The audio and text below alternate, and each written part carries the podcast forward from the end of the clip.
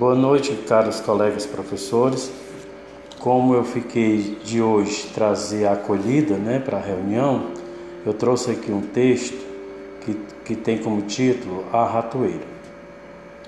Um rato olhando pelo buraco na parede, vê o fazendeiro e sua esposa abrindo um pacote.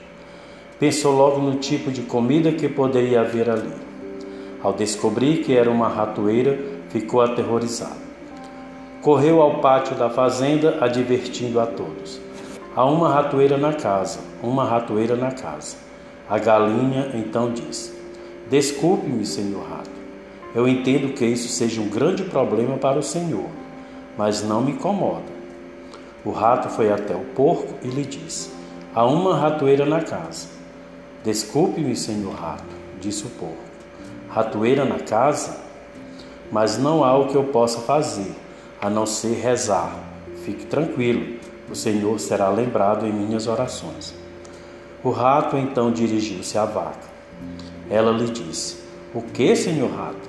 Uma ratoeira? Por acaso estou em perigo? Acho que não. Então o rato voltou para casa, cabisbaixo e abatido, para encarar a ratoeira do fazendeiro. Naquela noite ouviu-se um barulho como de uma ratoeira pegando sua vítima. A mulher do fazendeiro correu para ver o que havia caído na ratoeira.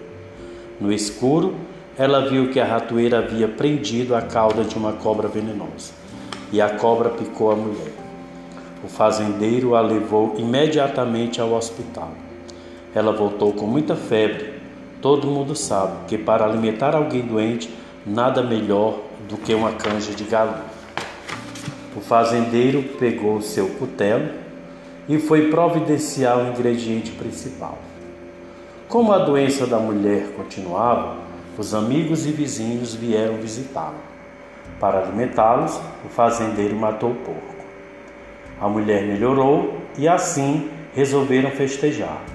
O fazendeiro então sacrificou a vaca para alimentar todo aquele povo. Na próxima vez que você ouvir dizer que alguém está doente de um problema e acreditar que o problema não lhe diz respeito, lembre-se que quando há uma ratoeira na casa, toda a fazenda corre risco. Texto de autor desconhecido. Agora vamos todos juntos, né? depois de ouvir aqui a leitura, vamos fazer uma reflexão.